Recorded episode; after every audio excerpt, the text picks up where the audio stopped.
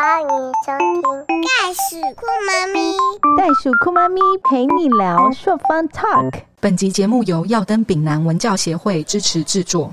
Keep going, keep fighting，相信自己，勇敢前进。Hello，听众朋友们，大家好，我是袋鼠酷妈咪陪你聊的主持人硕芳，我也是一千两百三十五公克的早产儿袋鼠妈妈。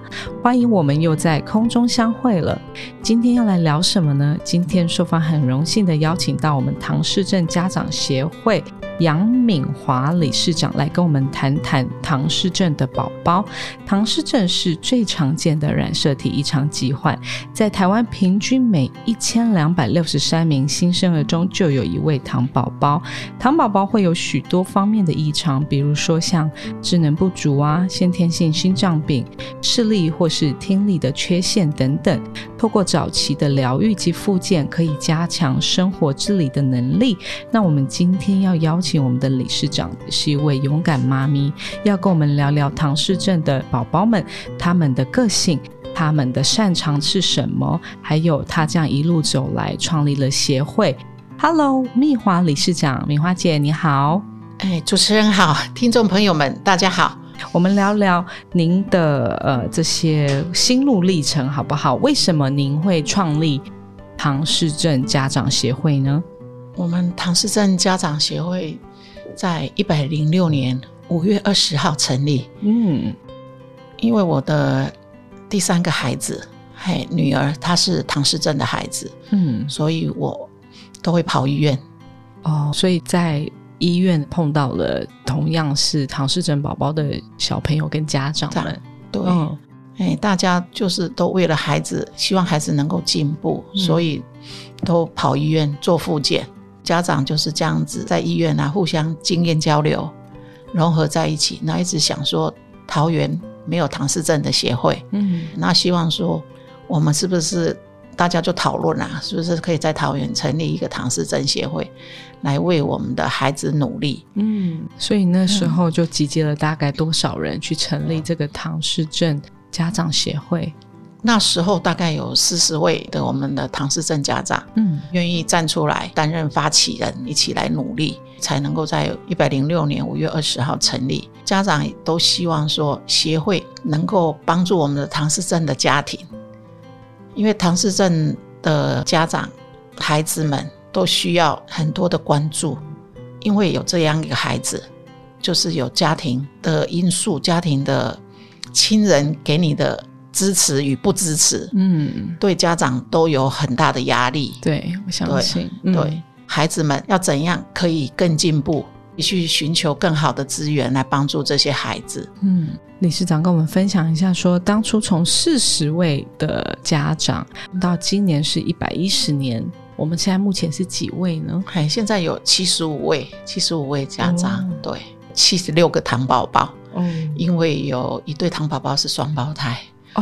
哦，两位，所以家长的压力是双重的宝吗？对，哇，OK，理事长可以跟我们分享一下，说当你发现说你的孩子是糖宝宝的时候，这个心路历程是什么呢？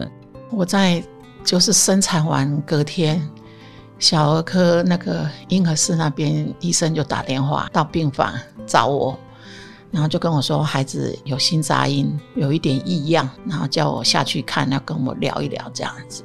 那时候看到孩子真的是有一点怪，怎么像我就是他的头型啊，就歪歪的。嗯，因为我前面已经有两个了嘛，对对，有两个了，所以这个觉得很奇怪，为什么会这样？医生在跟我讲说，我也是很纳闷，为什么会这样？后来是转诊到台大医院检查，才检查出来，知道他是唐氏症的孩子。那您当年是几岁呢？三十一岁。哦，对。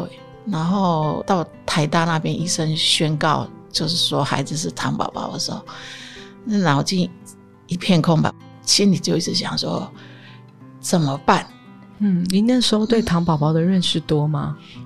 就完全没概念了，只是我们读书的时候是有印象说蒙古症，嗯，大概就是那个印象而已。对，对糖宝宝的孩子到底是怎样，根本都不知道，啊都不了解。嗯，后来是透过网络找到台北有一个中华民国唐氏症关爱者协会，在台北是参加协会去那边寻求一些资源，嗯，还可以帮忙我们。所以你得到什么样的帮助？比如说，当你在照顾这个宝宝的初期，他有需要什么样的协助吗？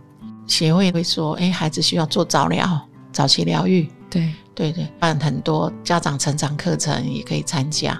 我就是在那边学习，慢慢了解怎样去带我们的孩子，教我们的小孩这样子。嗯，那家人支持您吗？在还好，照顾孩子方面，我公公婆婆啊，还我先生，他们就是都是很好的人啊，就是很庆幸自己嫁了一个很好的家庭。嗯，对他们就是不会有怨言。不会去抱怨说我们为什么会生出这样子的孩子，对对，还蛮给我支持的。嗯，那时候我还有在上班哦，我婆婆帮我带了半年，她觉得压力很大，因为当我的女儿，我这个唐氏症的唐宝宝女儿她生病了，带去看医生，小儿科医生都跟她讲，你要有心理准备哦，啊，这个孩子可能养不大。我婆婆她觉得压力好大，嗯，对对，她后来就接受我自己就辞掉工作，就自己带，嗯，有这一段故事啦。是因为心脏的问题才养不大吗？医生会觉得说他有心杂音，然后心脏有破洞，嗯，在彰化那边的小儿科医生就每次去都这样跟我婆婆讲，然后婆婆压压力很大，太大了，对对，心理压力，对对对对对，嘿呀，就后来当你自己把孩子接回来的时候。靠我自己照顾他也很辛苦，他只要一发烧，心脏有破洞，只要一发烧，心脏小儿科医生就说要住院，嗯，然后每次住院就是拍痰，对，抽痰，孩子好辛苦，你看到孩子那样，他被抽痰那个脸真的很对对对啊对啊，很痛苦啊。有开刀吗？后来就是我们常常带他去爬虎头山，嗯，他都说他很累。那我们是一直在想说，他说他很累，到底是懒得爬了，不想爬了，还是说心脏的问题？哦，后来有跟心脏科医生讲这个问题，才做心导管检查，嗯，才检查说他的肺高压太高了，哦，需要手术。所以在小一的寒假，在小一的寒假的时候做的手术。我们很多的糖宝宝。出生之后有十公斤重，或者是说几个月，医生觉得可以开刀的就开刀了。对，因为我儿子也就是三个月就立刻开刀，因为肺的这件事情还蛮紧急的。对，肺高压。对对，所以我们就是也是因为有有跟医生讲，孩子有什么状况的时候，真的都要跟医生说，医生去判断才知道。还好有做了检查才知道，哎呀，了解，那真的是很幸运哎。对啊，对啊，所以就是说，有时候我们会觉得说，有了这个孩子啊，嗯，你觉得辛苦不辛苦？我们的心理调试啊很重要。对，有正向有阳光，你才有办法把这个孩子带好。如果一直觉得一直想要躲起来，你的孩子真的发展的会。不是很好，缓慢会更缓慢，真的。他如果愿意，就是说比较正向的心态去看他，后来就是这样子，自己这样带，然后又去台北这样子学一些经验。然后我像我出去参加他们的活动，我都会问前辈们他们的经验，嗯，教导孩子的经验。那像我的女儿在读幼稚园要准备小学的时候，我就会找那家长，孩子已经在读小学了。赶快问他们孩子的下一步要怎么办，然后他们是怎么做的，我就会找几个家长聊一聊。哦，我觉得那个经验很重要，很宝贵。对，对我们这些身心障碍的家庭教养的经验是很重要的。虽然说每个孩子的发展各方面不一定一样，嗯，可是经验的分享可以让我们自己去分析，可以去了解。哎，我孩子的下一步我可以怎么走？有个方向，我的心里就会比较笃定。我就比较不会慌张了。我相信，因为双方在碰到理事长是一个活动，当天是一群小朋友，一群唐氏症宝宝跟家长都在现场。那我那天看到了每一个家长都是像天使一样，然后每个宝宝都非常的热情，就觉得很讶异，为什么这一群家长们这么的正面？正向多跟了理事长接触，才了解了原来是后面的这个故事。想请问一下理事长，您当初创立了这个协会以后，一路这样走来，您举办过什么样的活动，让这些唐氏症的宝宝们更能够走出来，然后去参与融入这些目前的社会呢？我们每年就会办很多活动，从训练孩子开始。好，我们成立糖宝宝学习中心，我们一成立协会一成立就成立糖宝宝学习中心。那我们开设很多课程，好，有太古课、陶笛课、跳舞课、叠杯课，还有心算课，就是各种课程都可以刺激我们的孩子，对，嘿，延缓孩子的退化，让孩子们透过学习，孩子学习了舞蹈，孩子可以出去表演。三月二十一号，联合国制定了一个唐氏症日。是唐氏症的染色体异常，就是我们人有二十三对染色体，对，在第二十一对的染色体多了一条，嗯，所以联合国就制定三月二十一号。哦，三对嘿，第二十一对染色也多一条，变成三条。所以我们在三二一世界唐氏症日的时候，我们就会举办一个大型活动，然后让糖宝宝也可以上台展现他的才艺。哦，对他们去透过学习嘛，因为他们会跳舞，他们会打太鼓，嗯，让孩子有一个表演的舞台，对，激发出他们的成就感、自信心呢。我们现在协会成立到这四年多了，很多孩子都会跟妈妈讲：“妈妈，我们什么时候要去表演？嗯，哦我就觉得很喜欢 欢，对，被众人鼓掌这样，？”对的，而且就是激发孩子的自我表达能力呀、对，像我们很多孩子，你说如果都关在家里就退化、不讲话，以后什么事都是可能都是咿咿啊啊用吵闹的，嗯。不跟你表达或是用比的。嗯，我觉得孩子有出来真的不一样，真的，就会自我表达，我要做什么，我可以做什么。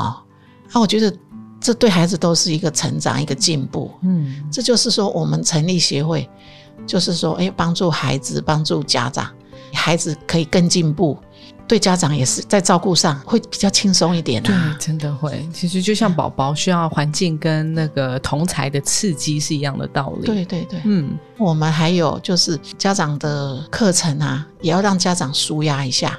那我们也有，针对家长的课程，对对对对，家长也需要，但是家长的压力都太大了。太大了，我理解。对，因为嗯，在家里要照顾身心障碍的宝宝，出去可能还要遭受人家的关心，心对 过度的关心，嗯这样对所以我相信家长的压力一定很大。那你们提供什么样的课程或是舒压的东西提供给对对，家长？我们就是。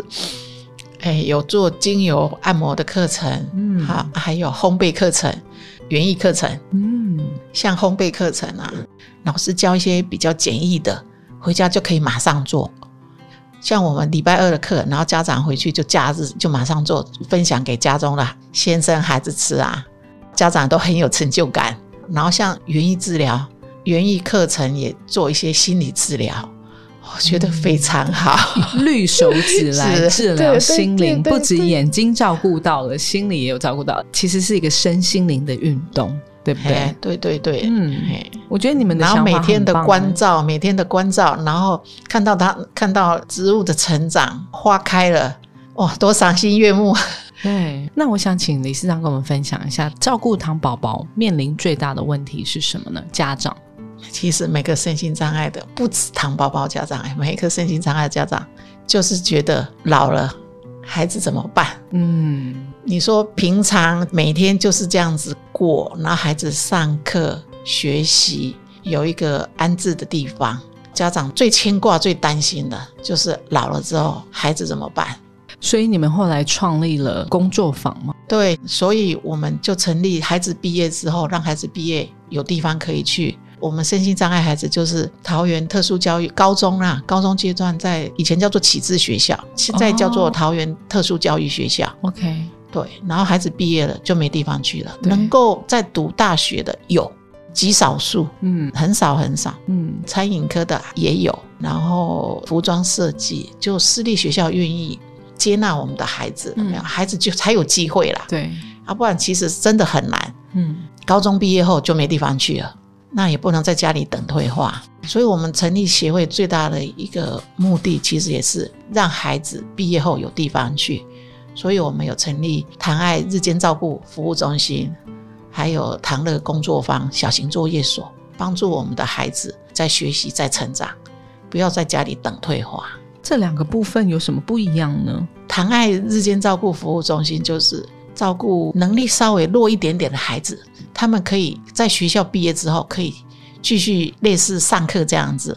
那我们有安排很多课程，叠杯课、绘画课啊、烹饪课啊，全部都是糖宝宝吗？没有嘞，糖宝宝占一半，那其他还有我们其他身心障碍的孩子，像自闭症啊、脑性麻痹的孩子也有。OK，对，那老师就需要很专业。唐爱日照里面就有教保员、有生服员、有社工，有三位专业的老师在带领照顾我们的孩子。嗯，因为寿芳刚刚来的时候，我们有去那边看了一下，就刚好也是在上课，然后他们拿着圣诞树的小松子在画画。那另外一个日间的作业是唐乐工作坊，它是做什么样的事物呢？唐乐工作坊就是训练能力还不错的孩子，可以训练他们工作态度，然后学习一技之长。糖的工作坊主要就是烘焙手工饼干，对，手工饼干为主，杏仁瓦片啊。还手工饼干，让孩子学习称重啊，烘焙对我们身心障碍的孩子算是孩子可以学习很多方面的，然后他们也比较可以做，可以学习这样子。嗯，嘿。淑芳必须要分享，有一次我去参加你们在那个复兴路上在贩售那个饼干，你们自己做的手工饼干。我必须说，身为一个算蛮专业的烘焙者，你们的东西真的很好吃。我买了很多跟我的朋友分享，因为是那个饼干真的，不管是杏仁瓦片，还是那个杏仁手工饼干，都好好吃哦。你们是真的很用心在学，而且你们的材料用的都很扎实。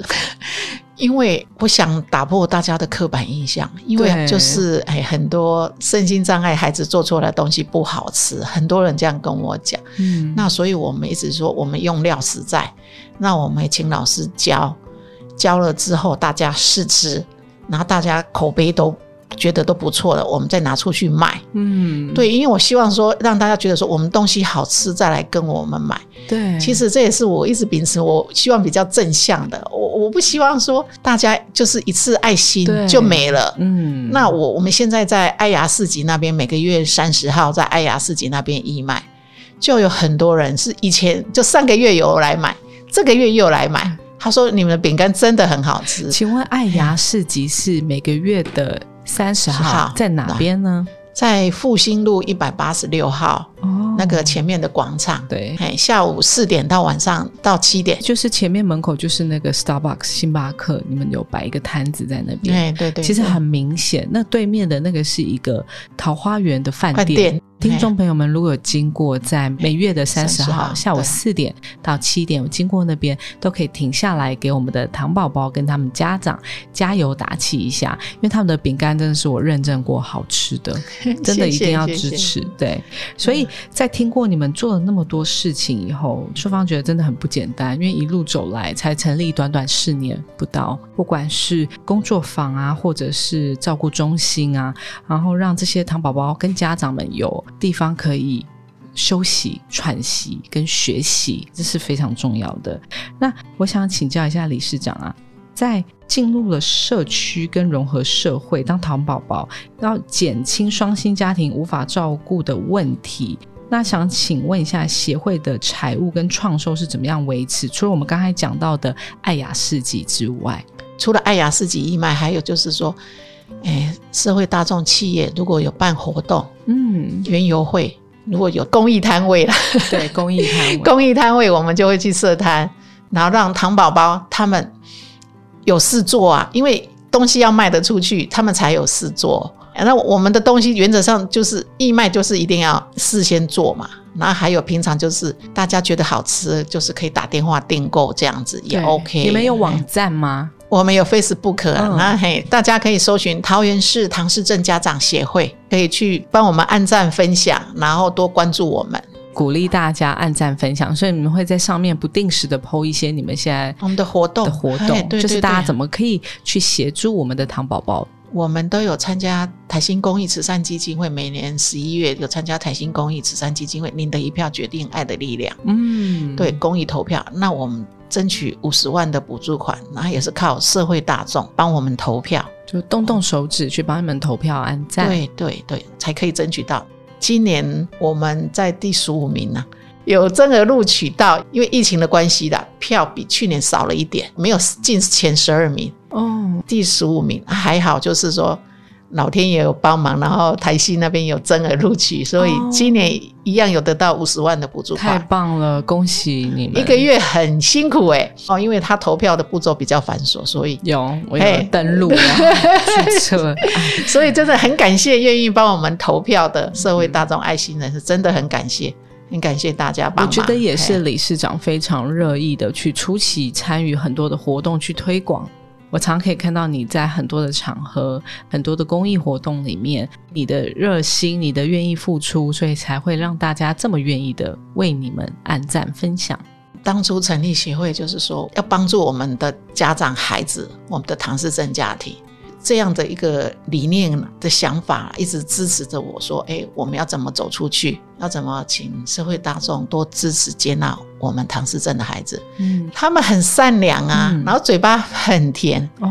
他只要跟你熟了，那觉得你这个人很好，我爱你就出口了。哦，这么的直接，把爱挂在嘴巴上，对对对。”像我，我就说，我还有两个儿子，也不会说这样子说“我爱你啊，妈妈我爱你啊，我爱你啊，妈妈你煮的饭好好吃哦。”我女儿有在上班，哦，所以她都带便当，她每天在准备便当的时候，都都跟我说：“妈妈，你煮的好好吃啊。”哦，对啊，他们这么甜蜜的话，听在心里，真的，对他们就是天使宝贝。我发现好像唐诗正宝宝的个性都还蛮温和的。然后也很重感情，那他们是不是很也很有节奏跟韵律感？嘿，对，所以我们才会开设太鼓班呐，嗯，舞蹈班呐，所以孩子们常常在台上的表演呐，嗯，就会让人家觉得，哎，孩子很厉害，哎，对，那我现场也看到理事长办公室有挂着一幅的那个创意年历。那它上面有好多好有创意，那个颜色非常鲜明的画，这些都是我们唐诗镇宝宝画的吗？对对对，嘿，我们孩子画的，透过老师的指导啊，孩子真的潜力无穷。嗯，像我们太古课有一个孩子，之前实体上课的时候，他都是慢半拍跟不上，可是疫情的关系，视讯上课，在家里在家里都有练了，然后录影练。然后录影给老师看，因为我们视讯上课就是老师先录影，然后孩子学习，学习之后再录影给老师看。我们吓一跳，哎，这个孩子怎么进步神速啊？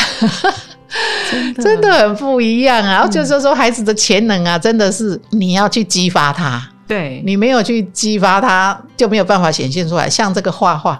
孩子们自己的用色本来就是都很很鲜艳，嗯，很漂亮。那整幅画你看起来就很赏心悦目，对很舒服。对，这是很棒的一个才能，可以真的是可以多泼在网络上跟大家分享。我们协会等一下，我们可以就是捐款，然后拿几个来，然后我们到时候在我们的脸书上去做一个推广。协会这么多的多方面的推广之下，其实我们有一群默默付出不求回报的职工嘛，对不对？那这些人是不是就是我们的糖宝宝的家长？家长，那理事长可以跟我们分享聊聊一下我们这些家长们的故事啊？你有没有什么特殊的故事跟我们分享？可以聊聊他们的心路历程呢？像我们有一个孩子，就妈妈往生了，嗯，然后他的手足。就姐姐们都结婚了，就剩下他跟他爸爸。那妈妈往生之后，爸爸很茫然，他不晓得怎么照顾这个孩子。也是跟我们家长经验分享之后，有一天我们家长跟他说：“啊，爸爸，你要教你女儿自己洗头，教教教了三个月，孩子会洗头了，孩子会自己洗哦，会自己洗。”我就说，孩子就是说，你有方法去教他，孩子就可以进步。嗯，像这个爸爸。他就是在协会这样子有家长经验分享之后，他就很愿意来协会当烹饪课的家长自工哦，然后来带孩子煮一餐午餐，带着孩子挑菜、洗菜啊、切菜，然后教孩子们煮煎东西呀。他愿意付出，他觉得说他在协会有受到大家资源帮助，对，那他也有能力，他就愿意去回馈去帮助其他的人。嗯，我相信，对。那协会就是靠家长们大家互相支持，像我们孩子要出去表演打太鼓，要在太鼓哎，对，那很大很 重的，对呀，然后就是家长就是都出动啊，对啊，就是说家长愿意这样子付出，所以我也接受到很多的讯息，很多人都说你们的家长都好棒呢，真的，真的都愿意出来，然后愿意这样子大家一起付出，你们好团结。很多人我已经除了你刚才讲的之外，我们很多就是出去很多的长官啊，还有很多友会啊，都跟我讲说，哎，你们协会真的很不一样。哎呀，那就是说大家有感受到我，我就觉得说我们是真心要帮助大家。像我们还有一个家长，他的孩子高中毕业了，不知道到哪里去。刚好我们协会成立了，可是他家住在神桃附近，嗯，孩子要来协会一定要搭公车，对。可是他从来没有训练过他孩子搭公车，嗯。那我就跟他家长说，你的孩子能力不错，可以训练。那后来妈妈陪伴着孩子，教孩子搭公车。然后妈妈也很用心，准备了纸条，嗯，孩子有问题的时候可以拿给司机，所以孩子后来训练会搭公车了，自己要自己可以搭公车了，不用家长陪。然后后来孩子的能力这样培养起来了，他就可以去庇护工厂，他去长庚医院小儿科，嗯，那边有一个庇护工厂，他就可以去那里上班。哦，我知道长庚医院的一楼，他们都会有一个庇护工厂的贩卖点。我每次带我儿子去回诊的时候，我都会看到，然后我就走过去给他们买饼干，对我都觉得他们很棒，因为他们表达能力很好，然后他们也不怕生。嗯嗯嗯，对啊，啊，孩子就说你前面的训练呐，啊，家长愿意这样训练孩子，那家长有感受到协会给家长孩子们的帮助，所以像我们每年十一月的促票啊，嗯，孩子下班之后跟着妈妈就回到家吃饱饭之后就出去促票了。沿路请人家投票哦哦，然后这个妈妈的举动也在我们就是家长群组里面，然后也感动了大家，所以我们的促票的家长啊，就这几年就是愿意出来的人会更多。对，面对陌生人要开口请人家投我们一票。然后别人又不会把你当成诈骗集团，嗯，家长需要建设，嗯，也因为这个家长他这样子的带动，嗯，他带着他的孩子出去，请大家帮我们投我们一票，也带动了其他家长勇敢的踏出去，对啊，所以这就是一个善的循环，对，听起来真的很棒。我我觉得听众可能有些家里面有一些有一点不一样的孩子，可能会觉得这么一点点的小事，可是对我们的。在我们的眼中，却是一件非常大的事情。比如说，会自己穿衣服，会自己搭公车，会自己洗头。这对家长来说，要训练到三个月甚至更久的时间才会达成。可是对我们来说，我们回头去看这个孩子，他努力的学习，努力的练习，到最后他达成了，我们内心有无比的荣耀、跟快乐，还有喜悦，对不对？真的，对啊！我在访问理事长的时候，我都可以感受他那个内心的喜悦。我又想要请教一下理事长，你觉得现在协会遇到什么样的障碍？跟未来你们想要做更多的什么样的事情，需要社会大众的关注呢？我一直有一个愿望，就是说，因为我们的孩子要就业很不容易，都要有就是爱心企业家愿意接受的我们的孩子，我们孩子才有机会。包括我女儿能够就业，也是因为我先生的老板他愿意接受我们的孩子。然后可以让孩子去那里学习，我都很讶异，说我的孩子去那里就是上班，也学习到工作上同事同仁愿意帮忙，帮忙教我们的孩子。我自己哈都学不会那个仓颉输入法，结果我女儿在职场，因为同事教她，我女儿有学会。哇！有一天爸爸回来跟我讲说：“哎，你女儿会仓颉输入法。”我说：“ 哇哦，孩子真的有遇到贵人。”嗯，愿意帮忙啊，所以我自己一直有一个愿望是说，我们自己可以成立素食房、素食餐厅，让孩子有工作机会。那我们也有很多家长也有在觉得是可行的，对，这是我们下一个阶段的目标。嗯，再长远一点，就是说，很多家长就是觉得孩子老了，家长老了，孩子也老了，因为我们几乎真的是几乎是。同时老化，对，因为唐氏症的孩子大概五十岁以后会老化的很快，嗯，那有的甚至会得到阿兹海默症，嗯，所以以后的照顾是很辛苦的。那很多家长就说，希望以后啦能够有一个家园，让家长有一个可以放心寄托的地方。对，很多家长会就是说很不放心，孩子以后怎么办？然后现在孩子的能力又没有教得很好。嗯，他们会一直很希望说，哎，以后有一个家园。那我就说，我们就慢慢来，一步一步慢慢来，成立日照，也成立小作所，慢慢来，然后再让孩子，孩子孩子还可以做事，还可以训练的时候，我们可以让孩子多做多学习一点。多做一点事情，所以我们有一直想要开一个熟食餐厅，听起来真的很棒，而且我觉得这是一个非常棒的一个建议，就是未来不管是在，我觉得不管是在政府的力量，或者是说民间企业的力量，我相信这是一定可行的，然后也让社会大众更多人了解糖宝宝，更多人知道说，其实糖宝宝的能力，糖宝宝的开朗是其实很适合去接待。因为他们能力也不差，然后他们必须靠着训练，对对，去增加他们的技术。那理事长在节目的最后当中，想要跟大家呼吁，有什么东西是我们提供给我们的糖宝宝家长协会们，我们可以做什么事情，可以参与的，可以共襄盛举的呢？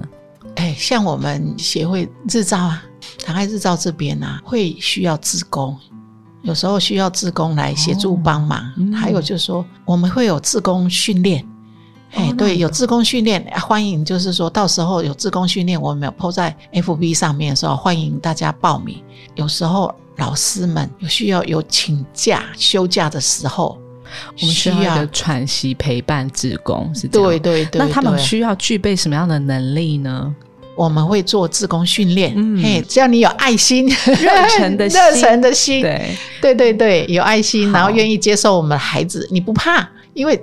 以前我就常常说，有些人会看到我们的孩子好像会怕，嗯，看到身心障碍的孩子会怕。我就说，你来接触之后，你会觉得这些孩子有多可爱。对，那只要你带着你的爱心、耐心来陪伴我们的孩子就可以了。到时候播的时候，希望大家来报名。好的，对对对，好，也希望我们的听众们，如果您听到的话，报名踊跃的参加，来陪伴我们的糖宝宝。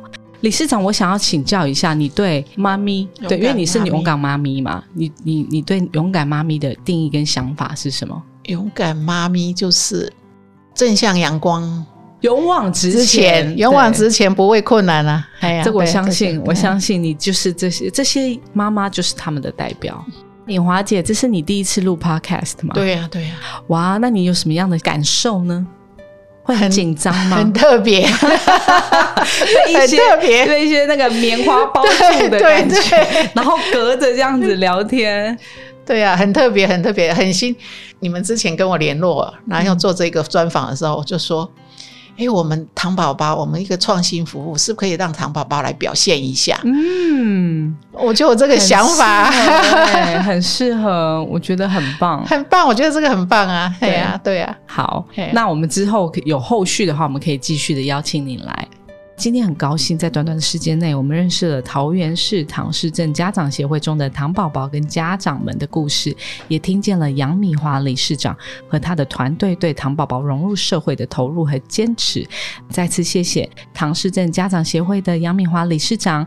多方也想呼吁，不管是唐宝宝、早产儿、玻璃娃娃等多元族群，我们应该能够为自己发声，告诉全世界我们对世界的贡献跟价值，并有权利。和所有人平等生活在一起，然后也很感谢我们的敏华姐，让社会大众听到糖宝宝的天真活泼可爱的一面。同时，未来如果我们在路上看到糖宝宝和他的家人们，请好朋友们可以给他们多一些的包容、鼓励跟关怀哦。如果您喜欢今天的节目，记得订阅袋鼠酷妈咪陪你聊，也欢迎您在节目下方留言。或到袋鼠酷妈咪陪你聊的粉丝专业，与我们分享您的新视野，也可以谈谈你的收听感想，并 #hashtag 袋鼠酷妈咪陪你聊，让更多人一起来关注哦。那理事长，我们后面会有一个 slogan，你要不要跟我一起喊？Keep going, keep fighting，相信自己，勇敢前进。谢谢我们的米华姐，谢谢你们。好，谢谢酷妈咪朔方，谢谢，谢谢各位听众，谢谢。好，我们下周再会喽，拜拜。